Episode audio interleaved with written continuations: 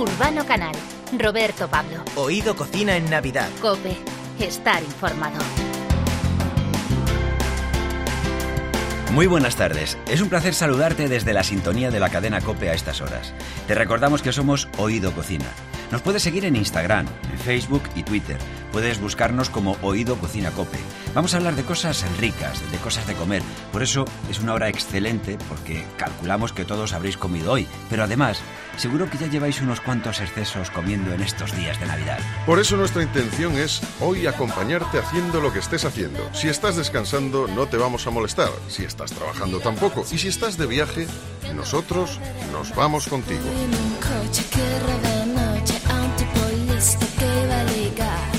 Es una Spider con dos asientos, coge 200 sin apretar. Bueno, a ver qué nos encontramos, Urbano.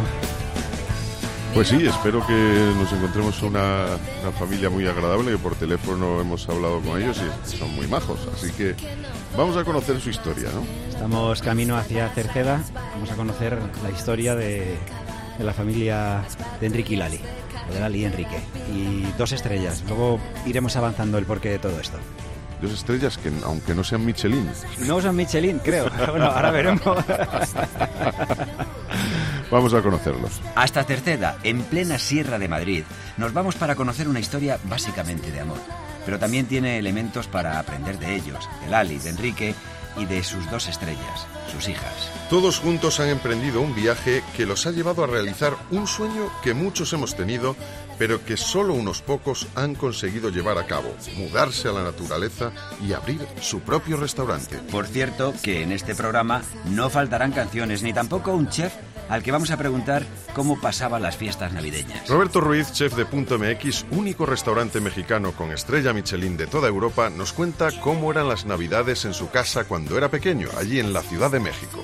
llena de sobrinos y primos este, por todas partes, corriendo, esperando los regalos más que la cena, seguramente. Eso era de muy pequeño, ¿eh? Y era también eso, el motivo de ir a ver a familia que a lo mejor no veías habitualmente, los que vivían en el interior de la República o lo que sea, o que vinieran también. Seguro que eran muy divertidas. Sabremos los platos y costumbres típicas de los mexicanos en fin de año. Pero ahora, acompáñanos, que nos vamos de viaje en busca de sueños. Voy en un coche que robé anoche a un tipo listo que iba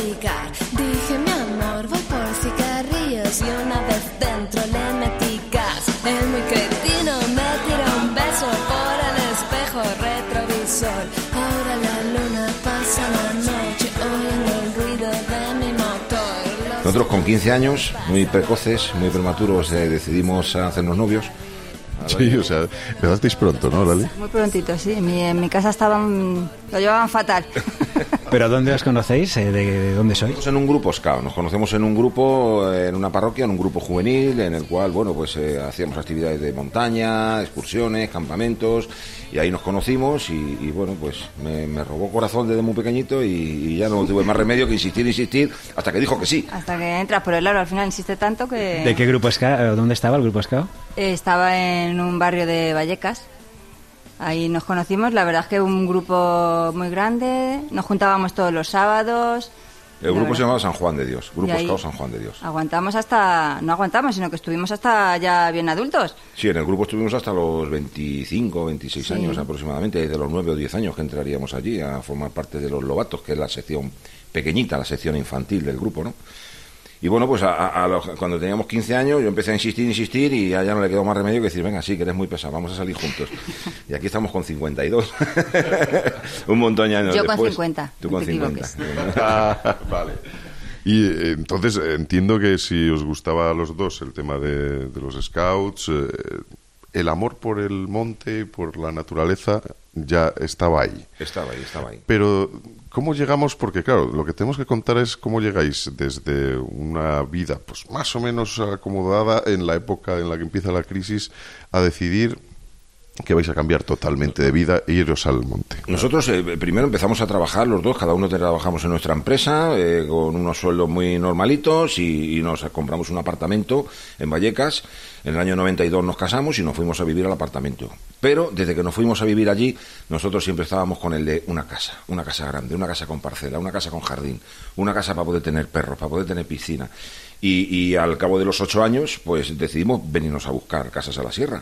Y aterrizamos aquí en Cerceda. Aterrizamos en Cerceda por un poco de casualidad, ¿no? Porque coges el coche, empiezas a ver cosas, entramos en esta urbanización, vimos un cartel de se vende, llamamos al comercial de la inmobiliaria y ahí se desató todo ya. Ese verano decidimos poner nuestra casa en venta. Nuestra casa duró 15 días, a los 15 días... Sí, nos fuimos de vacaciones y en las vacaciones lo vendimos. Venía una amiga nuestra y hablando, pues vendemos una casa. Ay, pues yo quiero comprar una casa. Y se la quedó. ¿A qué edad os casáis? Eh, yo tenía 25 años y Lali 24. Sí. ¿Y cómo os sentó en vuestras familias? ¿Cómo lo vieron vuestros padres? Pues la verdad es repente? que no lo vieron mal. ¿No? No. Parecía como normal, ¿no? Yo me acuerdo que llevábamos muchos años de novio, llevábamos ocho años Claro. ya de novios y un noviazgo además muy muy intenso de ir juntos a todos los sitios, de ir de vacaciones yo con su familia, ella con la mía, tal. Entonces yo yo sí me acuerdo que el día que se lo dije a mis padres me miraron y se, Se rieron, queda- pensaban que era una quedaron- broma. sí, se quedaron pensaban que les estaba casando ¿eh? una broma, que os casáis, pero eh, sí, sí que Es nos más, casamos. alguno en la familia dijo, pero papá, mamá, no decís nada. Bueno, y entonces ya eh, volviendo un poco, encontráis el chalet donde nos encontramos ahora, por cierto, que os hemos dado las gracias ya antes eh, porque nos habéis invitado a, a fin y al cabo esto es una invasión de casa, una casa preciosa, por cierto, con una chimenea ahora que da un calorcito y da gusto verlo. Y, y a partir de aquí eh, empieza una nueva vida, se puede decir.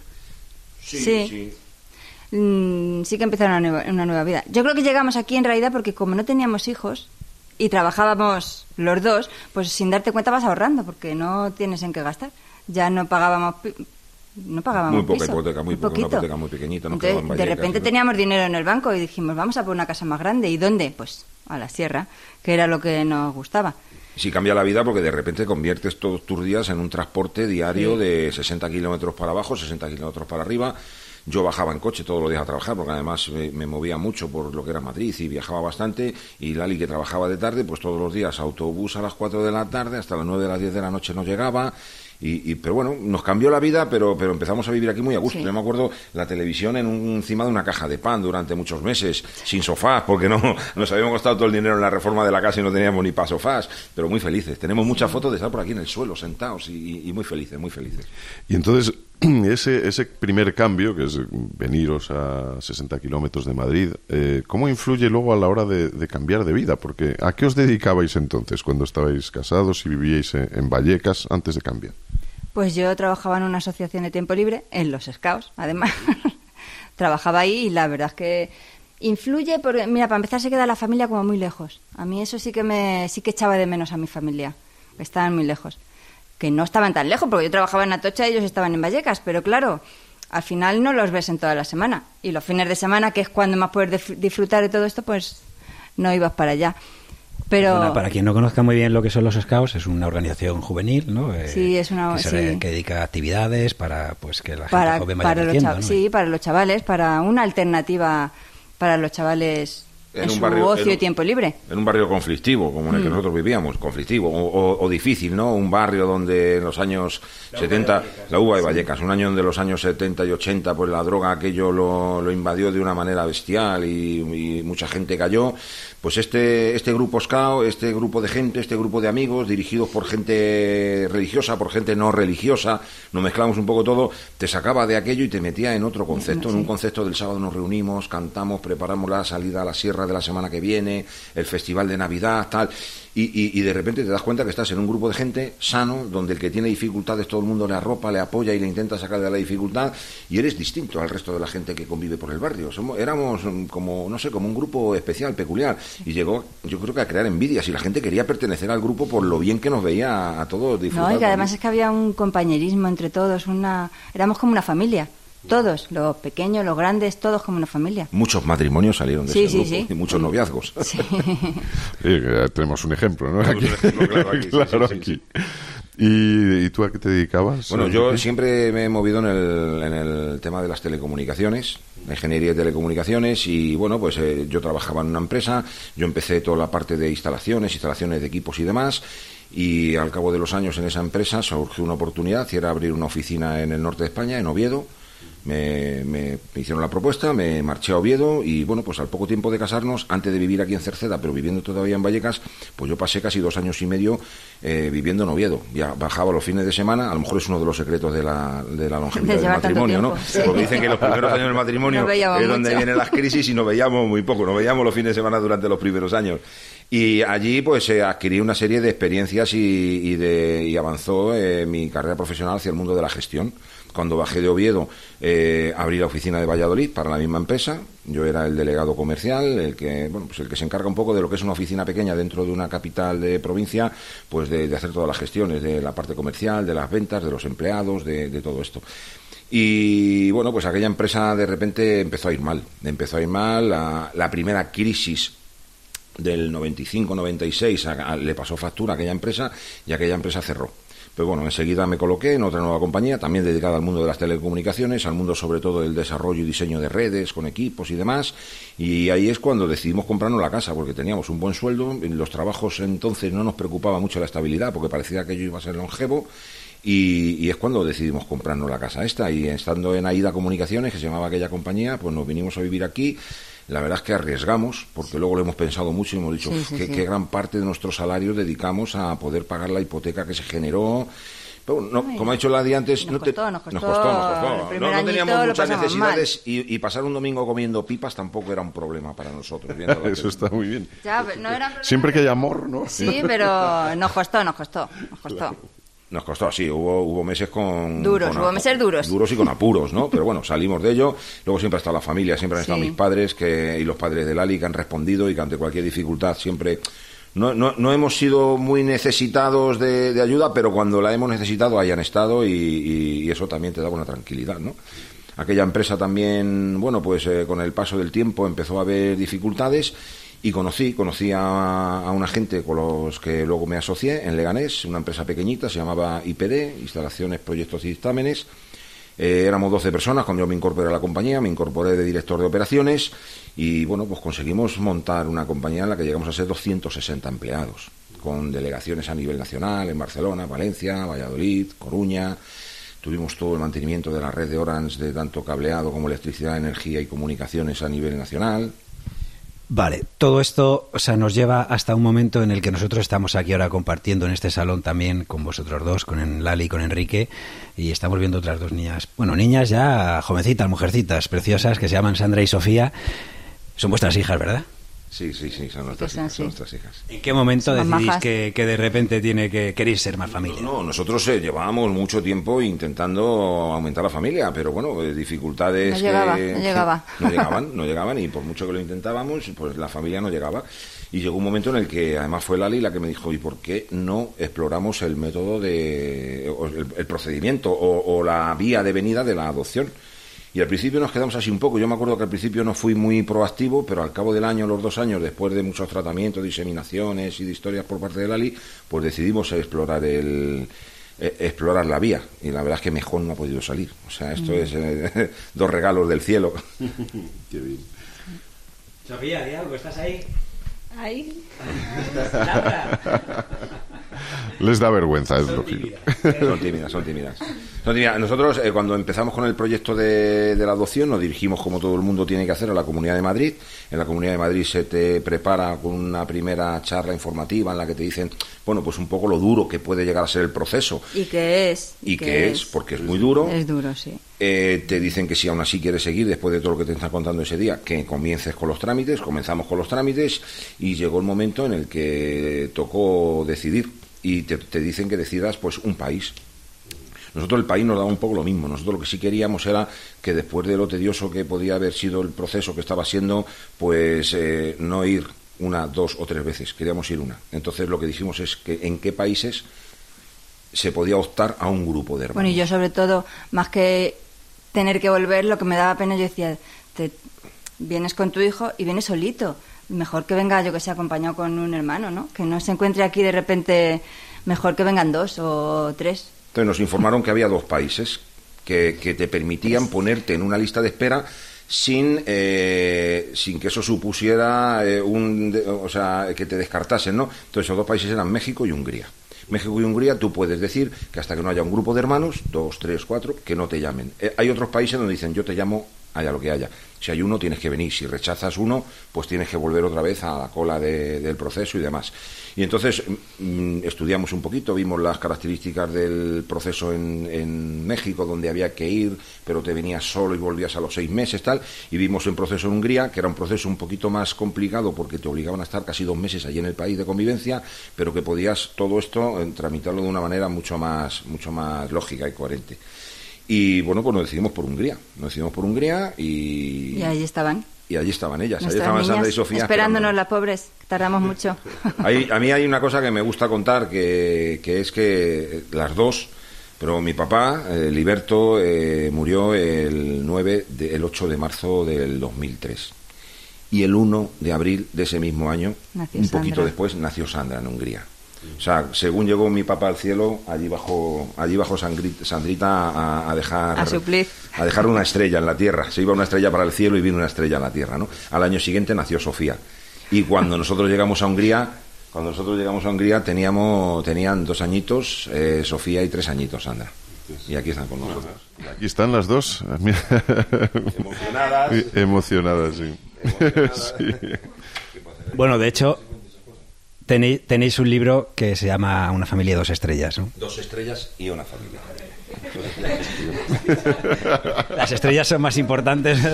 pero- No es un libro, realmente es un relato, ¿no? Porque lo que hice fue intentar eh, no, no olvidar ningún detalle, porque yo sé que a ellas cuando sean mayores todo esto pues les va a causar... eh, o sea, ellas tienen que conocer su historia, tienen que saber por qué, cómo están aquí.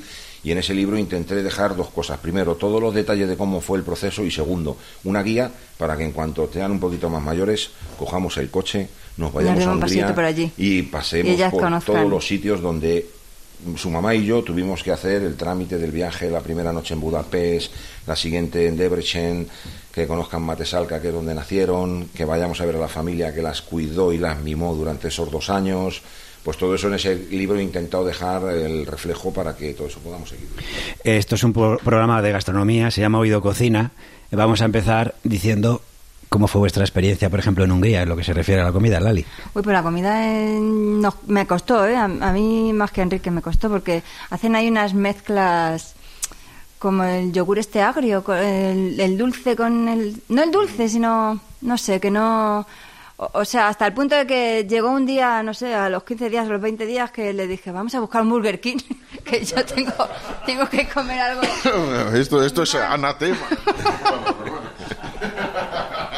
Sí, no, a mí, a, mí, a mí siempre me ha gustado probar sabores nuevos y todo tipo de cosas y a mí me resultaba menos menos chocante porque yo, efectivamente los sabores son distintos. O sea, aparte del goulash, que es una especie de estofado de patatas con carne y las tiras de pollo empanadas, que es lo que nos ponían en los sitios, cuando llegabas, cogías la carta en húngaro, no había cartas en inglés prácticamente. Eso, encima no entendíamos nada. Pues llegó un momento que llegábamos y pedíamos cuatro primeros y cuatro segundos, porque a alguno nos tenía que gustar, ¿no? Eso está muy bien. Y también cervezas probaríais unas cuantas, supongo. Sí, sí, sí, sí, claro, claro, la cerveza. Yo lo que más, tienen unos panecillos, además en la casa donde en la casa de acogida los tenía allí a lo mejor una bandeja de panecillos que era parecido a lo que es el pan de leche aquí, pero salado, buenísimo, eso sí que me encantó. Eso me encantó. Y bueno, estamos hablando de experiencia gastronómica y claro, ¿qué pasa? Que en este programa todo está relacionado. Aquí, en Cerceda, vosotros llega un momento en que decidís cambiar totalmente de vida para abrir un restaurante, ¿es así? Sí, sí. Contadnos la empresa, esto. La empresa de la cual además eh, yo era director general, porque Lali, cuando vinieron las niñas, tomamos la decisión de que, bueno, económicamente no podíamos permitir que dedicase su tiempo al 100% a las peques y abandonó temporalmente la vida laboral. Y yo, pues, eh, seguí en aquella empresa. En aquella empresa de la cual yo llegué a ser director general, pues en el momento complicado de este país, en el 2008-2009, empezó a tener dificultades y llegó un momento en el que los socios decidimos que el proyecto pues tenía pocos visos de, de durar mucho y que si alguno quería buscar alternativas, pues que la buscase. Y a mí, que me ha gustado siempre muchísimo la cocina, que mi madre me ha enseñado muchísimo de cocina, que siempre en este pueblo he visto como un objetivo, es decir, podíamos abrir un restaurante en esta esquina, podíamos abrir un restaurante en la otra. Vimos un local que estaba vacío, que hacía un año que habían cerrado, nos liamos la manta a la cabeza, hablé con mis socios, me dijeron que con todo el apoyo del mundo que podía emprender mi nuevo camino, reformamos el local y nos metimos En una a un- locura. A, a un, a un negocio de hostelería cuando Madre lo que éramos era eh, pues eh, ingenieros de telecomunicaciones, eh, informática y, y administrativa. Y, y- ¿A quién, ¿A quién de los dos le cambia más la vida? ¿A los dos A igual? los dos, a los- fue, ha sido un cambio. Es muy duro, es muy duro Es un empre- 100% de cambio. comenzar con una empresa, primero en un sector en el cual tú no eres profesional, aunque yo creo que un 80% de todos los sectores se basan en lo mismo, que es la gestión, la compra, el trato con los empleados, el trato con los clientes, eso está ahí, y luego hay un 20% que tienes que poner de, de- en el caso de la electrónica de equipos y en el caso de la cocina de comida, de productos, de guisos, de tal.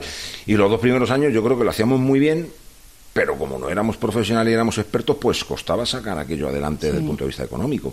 Y empezamos a tener fama, empezamos a tener muchos clientes, pero aún así todos los meses nos costaba llegar a final de mes con unos números relativamente acomodados.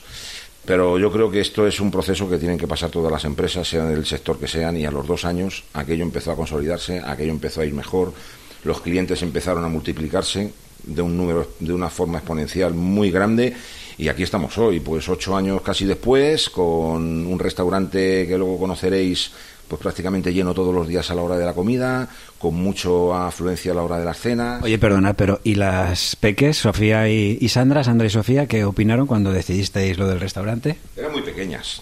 Eran muy pequeñas. Ellas estaban encantadas y además les ellas tenían uniforme también y se lo ponían. sí.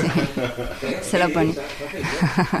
Pero luego ha ido pasando el tiempo. Ya no les gusta tanto. Y ya no las gusta no tanto, gusta sobre tanto. todo cuando llegan del instituto y le decimos, suelta la cartera. Y ponte a fregar cacharros". a fregar cacharros.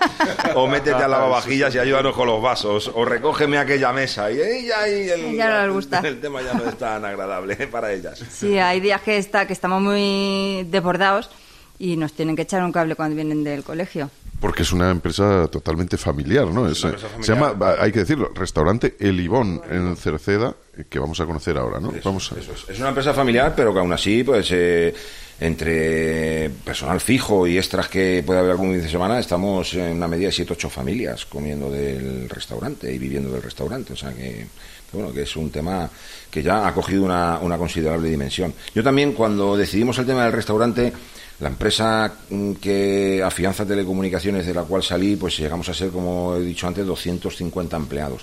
Y aquello es una gestión muy, muy, muy grande, porque aún así también era una empresa relativamente familiar, que entre tres socios o cuatro socios llevábamos todo. Dirección, empleados, proveedores, compras, ventas, parte financiera y bueno, pues se pasaba un poco lo mismo, que estábamos metidos en todos los papeles, nos poníamos todas las gorras, todas las chaquetas y, y aquí pues es un poco lo mismo. Y yo mi objetivo era una empresa pero muy pequeñita, muy pequeñita, lo más pequeñita posible. Y, bueno, pues el Ibon es una empresa pequeñita. Ay, ¿a ti quién te dijo que te tengo que pedir permiso? No. ¿Quién dijo que yo soy un trapito viejo para tirarme por el piso?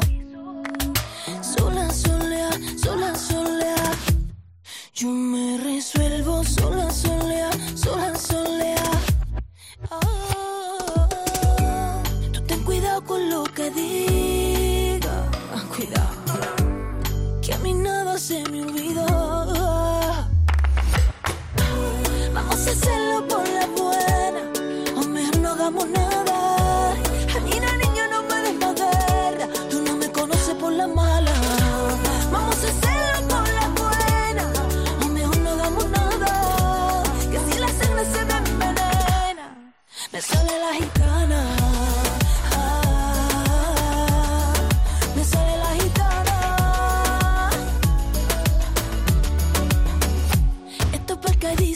dice, que me quiere, luego me maldice, dice.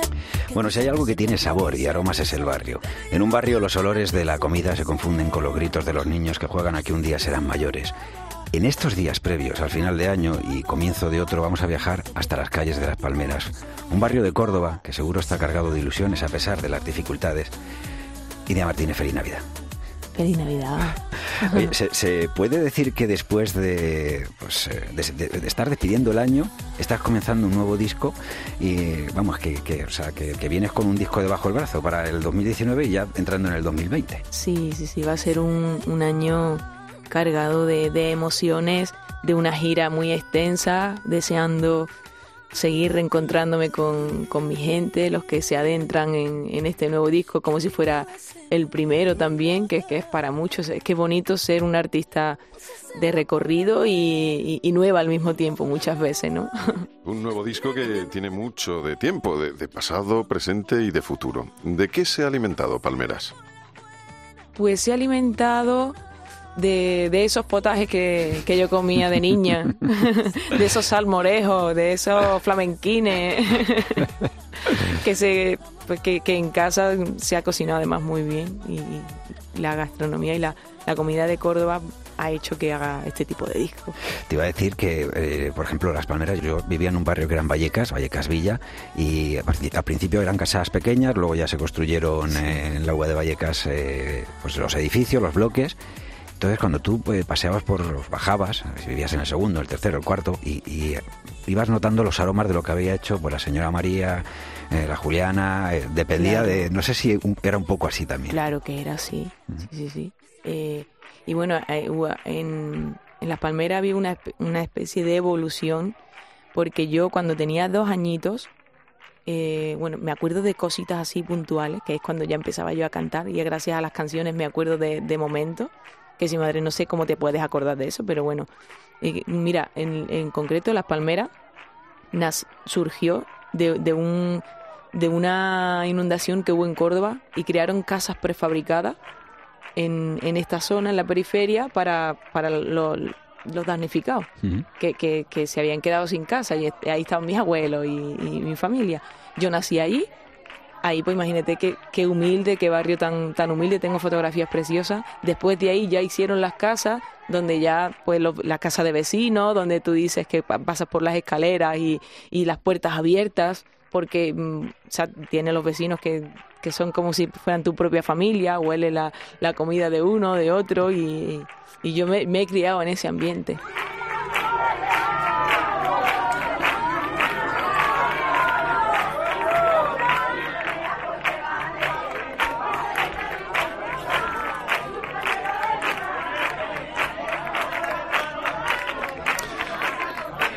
Qué ambiente había en Navidad cuando eras pequeña? ¿Cómo se vivían eh, estos días, estas fechas en el barrio?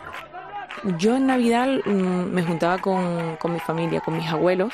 Una vez lo pasaba en Las Palmeras, otra vez lo pasaba en, en otra zona de Córdoba con, mi, con mis abuelos y mi familia materna.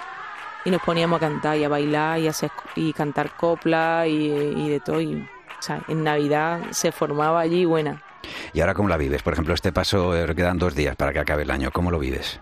Pues intento juntarme con ellos otra vez, con mis padres, o lo paso en Almería o en Sevilla. ¿Ponéis árbol de Navidad, adornáis la casa, el Belén y Sí, cosas nos así? gusta vivirlo de, así, de, de forma bonita y nos gusta celebrar la Navidad.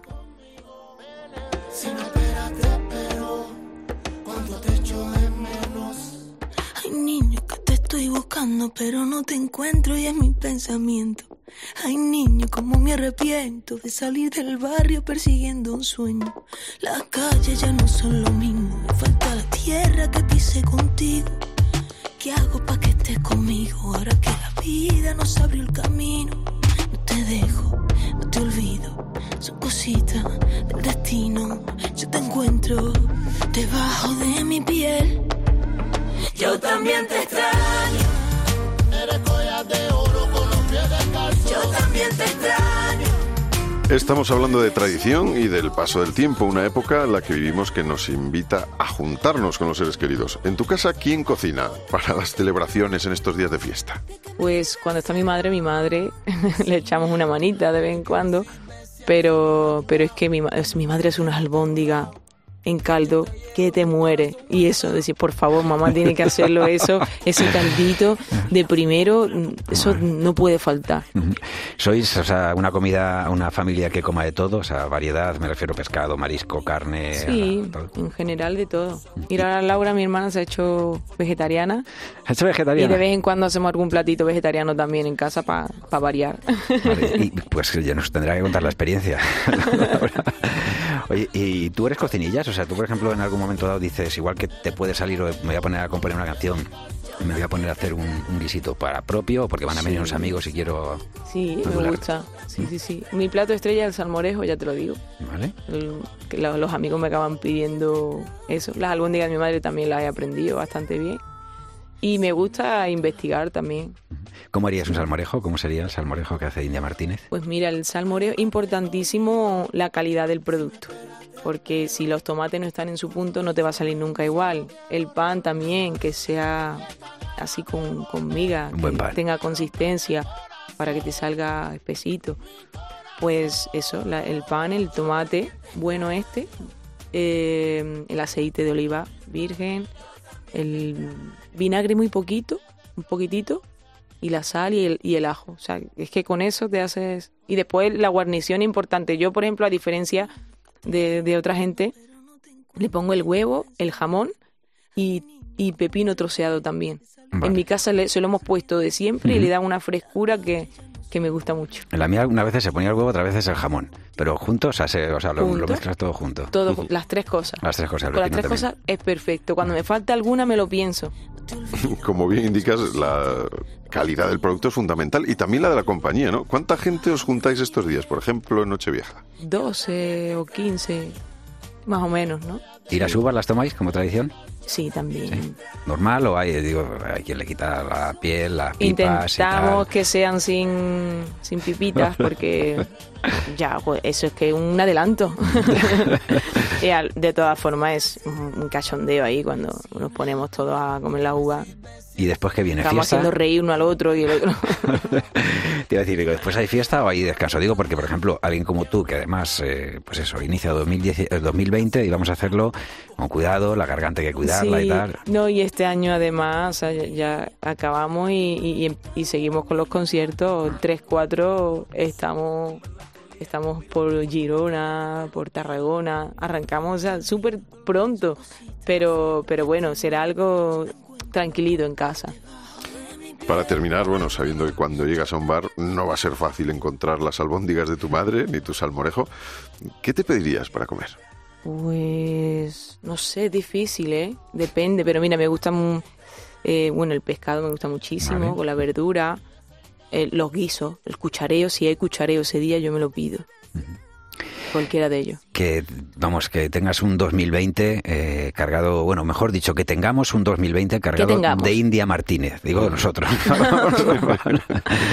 Muchísimas gracias y eso, feliz Muchas entrada y gracias. salida. Gracias, un placer. Perdone lo imperdonable. Una vez tuve inocencia porque soy de carne y hueso. Yo no soy de las que lloran. Ya de mí queda tampoco. Y los trocitos que me quedan. Pa' quien de verdad lo quiera, tiene que valer la pena. Que no, que no, que no, que nadie ha dicho que no sepa amar. Que no, que no, que no, me queda voluntad. No sé qué voy a hacer conmigo si tengo el corazón vacío. Hay sueños que tengo dormido, pidiendo a gritos despertar.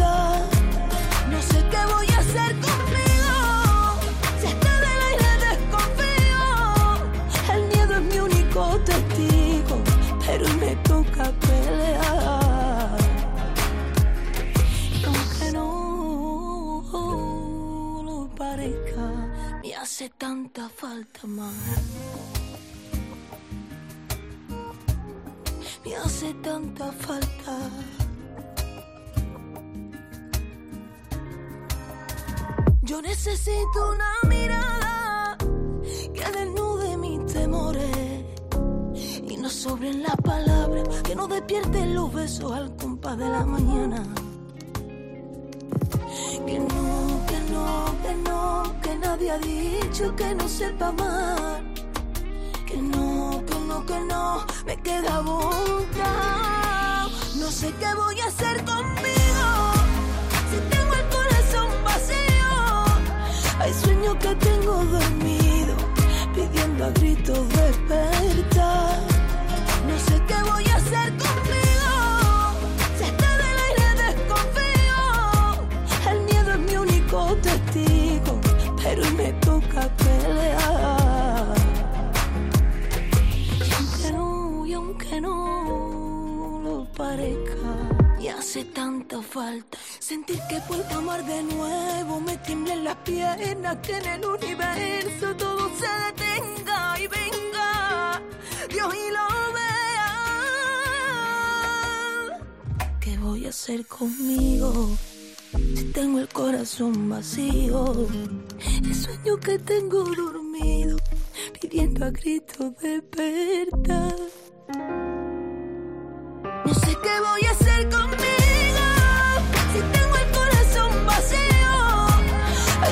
que tengo dormido, pidiendo a gritos despertar. Urbano Canal. Roberto Pablo. Oído Cocina en Navidad. Cope. Estar informado. Y a los pollos les aviso para que corran la voz, para que corran la voz. Yo a los pollos les aviso. Yo a los pollos les aviso para que corran la voz, para que corran la voz. Yo a los pollos les aviso.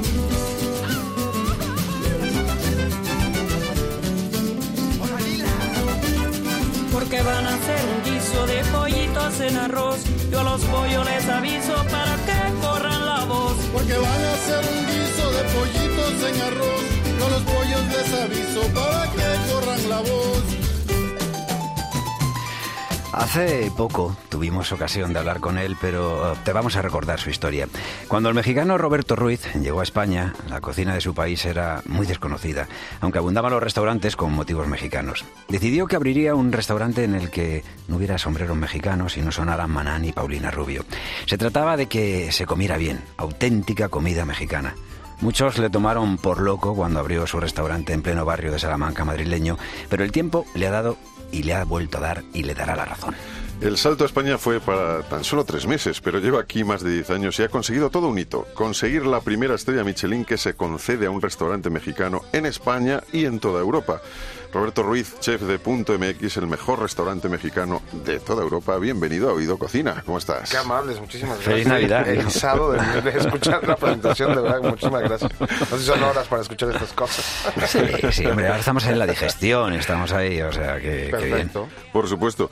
¿Cómo estás pasando estos días? Cuéntanos, eh, ¿se echa de menos a la familia? ¿Qué parte de familia tienes en México? ¿Cuál está aquí en España? ¿Cómo, está, cómo estás en estos momentos? Bueno, yo en, en España estoy con mi familia más cercana, que es mi mujer. Estamos Sí. solo ella y yo. To- Claro. Toda nuestra familia, tanto la mía como la de ella, siguen en México. Así es que sí se extraña, desde luego. Se extrañan los amigos, la familia, la comida que hay alrededor de.